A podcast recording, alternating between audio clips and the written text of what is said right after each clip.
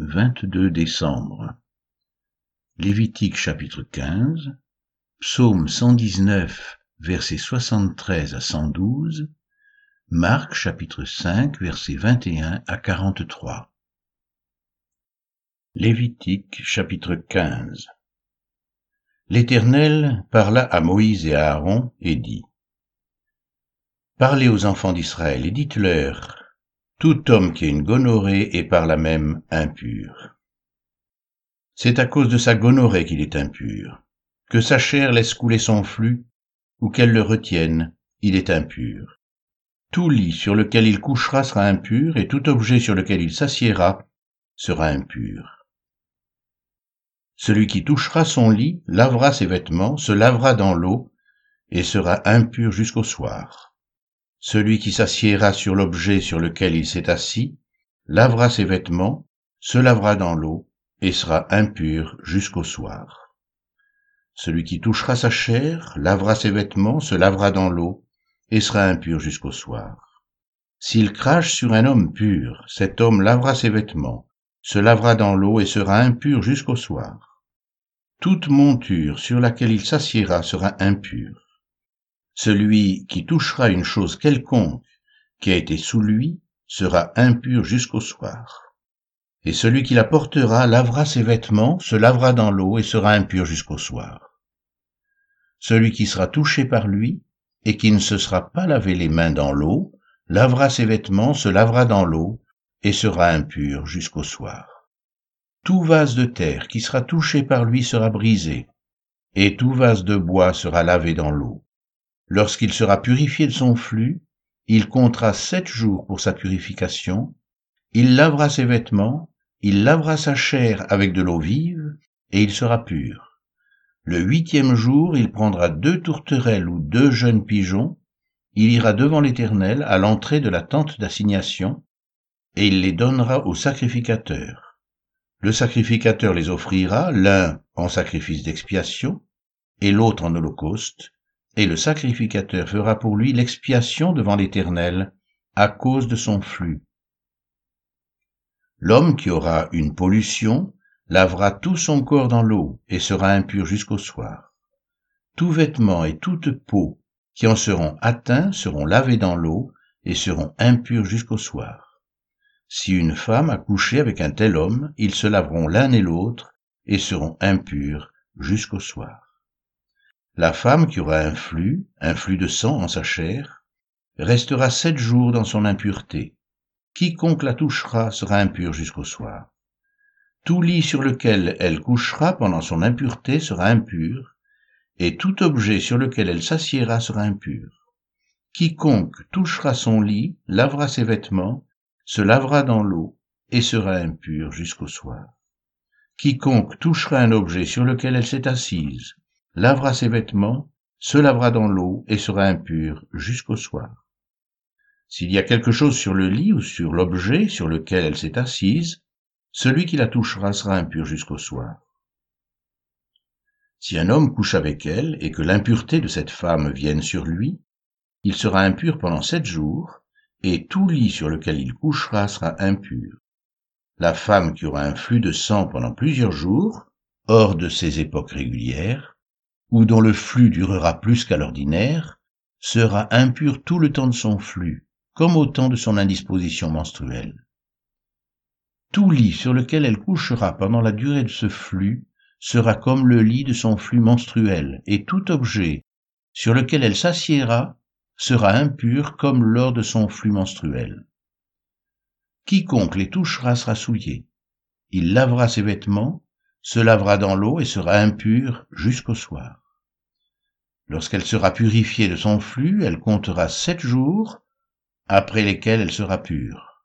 Le huitième jour, elle prendra deux tourterelles ou deux jeunes pigeons, et elle les apportera au sacrificateur à l'entrée de la tente d'assignation. Le sacrificateur offrira l'un en sacrifice d'expiation et l'autre en holocauste. Et le sacrificateur fera pour elle l'expiation devant l'Éternel à cause du flux qui la rendait impure. Vous éloignerez les enfants d'Israël de leurs impuretés, de peur qu'ils ne meurent à cause de leurs impuretés, s'ils souillent mon tabernacle qui est au milieu d'eux. Telle est la loi pour celui qui a une gonorrhée ou qui est souillé par une pollution, pour celle qui a son flux menstruel, pour l'homme ou la femme qui a un flux, et pour l'homme qui couche avec une femme impure. Psaume 119, versets 73 à 112. Tes mains m'ont créé, elles m'ont formé. Donne-moi l'intelligence pour que j'apprenne tes commandements. Ceux qui te craignent me voient et se réjouissent, car j'espère en tes promesses. Je sais, ô Éternel, que tes jugements sont justes. C'est par fidélité que tu m'as humilié. Que ta bonté soit ma consolation, comme tu l'as promis à ton serviteur. Que tes compassions viennent sur moi pour que je vive, car ta loi fait mes délices. Qu'ils soient confondus les orgueilleux qui m'oppriment sans cause. Moi, je médite sur tes ordonnances. Qu'ils reviennent à moi ceux qui te craignent et ceux qui connaissent tes préceptes. Que mon cœur soit sincère dans tes statuts, afin que je ne sois pas couvert de honte. Mon âme languit après ton salut. J'espère en ta promesse. Mes yeux languissent après ta promesse. Je dis, quand me consoleras-tu? Car je suis comme une outre dans la fumée. Je n'oublie point tes statuts. Quel est le nombre des jours de ton serviteur? Quand feras-tu justice de ceux qui me persécutent? Des orgueilleux creusent des fosses devant moi. Ils n'agissent point selon ta loi. Tous tes commandements ne sont que fidélité. Ils me persécutent sans cause. Secours-moi. Ils ont failli me terrasser et m'auraient exterminé. Et moi je n'abandonne point tes ordonnances. Rends-moi la vie selon ta bonté afin que j'observe les préceptes de ta bouche. À toujours, ô Éternel, ta parole subsiste dans les cieux. De génération en génération ta fidélité subsiste. Tu as fondé la terre, et elle demeure ferme. C'est d'après tes lois que tout subsiste aujourd'hui, car toutes choses te sont assujetties. Si ta loi n'avait fait mes délices, j'aurais alors péri dans ma misère. Je n'oublierai jamais tes ordonnances, car c'est par elles que tu me rends la vie. Je suis à toi. Sauve-moi, car je cherche tes ordonnances. Des méchants m'attendent pour me faire périr. Je suis attentif à tes préceptes. Je vois des bornes à tout ce qui est parfait. Tes commandements n'ont point de limite. Combien j'aime ta loi. Elle est tout le jour l'objet de ma méditation. Tes commandements me rendent plus sage que mes ennemis, car je les ai toujours avec moi. Je suis plus instruit que tous mes maîtres, car tes préceptes sont l'objet de ma méditation. J'ai plus d'intelligence que les vieillards, car j'observe tes ordonnances. Je retiens mon pied loin de tout mauvais chemin, afin de garder ta parole. Je ne m'écarte pas de tes lois, car c'est toi qui m'enseignes. Que tes paroles sont douces à mon palais, plus que le miel à ma bouche. Par tes ordonnances je deviens intelligent, aussi je hais toute voix de mensonge. Ta parole est une lampe à mes pieds et une lumière sur mon sentier. Je jure, et je le tiendrai, d'observer les lois de ta justice. Je suis bien humilié, Éternel, rends-moi la vie selon ta parole. Agrée, ô Éternel, les sentiments que ma bouche exprime, et enseigne-moi tes lois. Ma vie est continuellement exposée, et je n'oublie point ta loi. Des méchants me tendent des pièges, et je ne m'égare pas loin de tes ordonnances. Tes préceptes sont pour toujours mon héritage, car ils sont la joie de mon cœur. J'incline mon cœur à pratiquer tes statuts toujours jusqu'à la fin.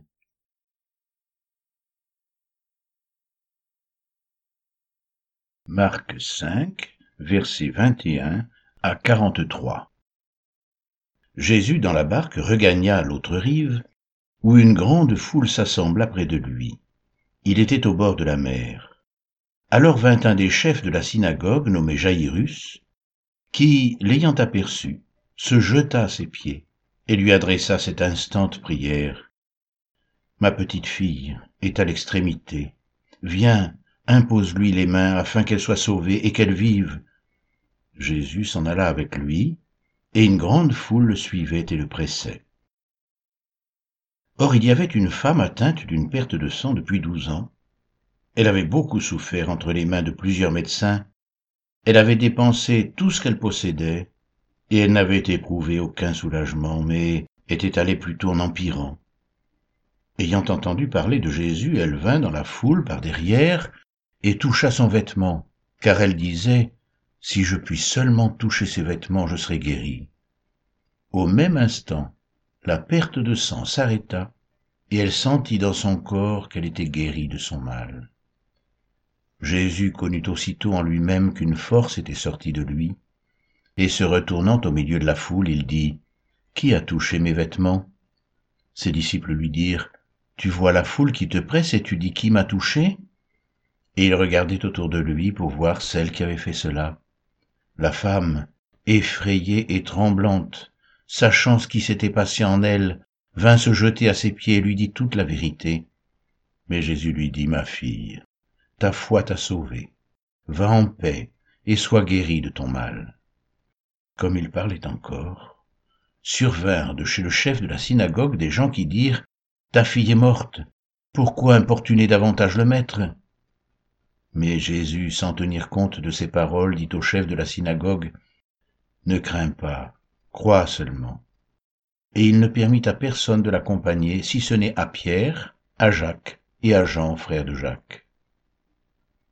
Ils arrivèrent à la maison du chef de la synagogue, où Jésus vit une foule bruyante, et des gens qui pleuraient et poussaient de grands cris il entra et leur dit pourquoi faites-vous du bruit et pourquoi pleurez-vous? L'enfant n'est pas morte mais elle dort. Et ils se moquèrent de lui.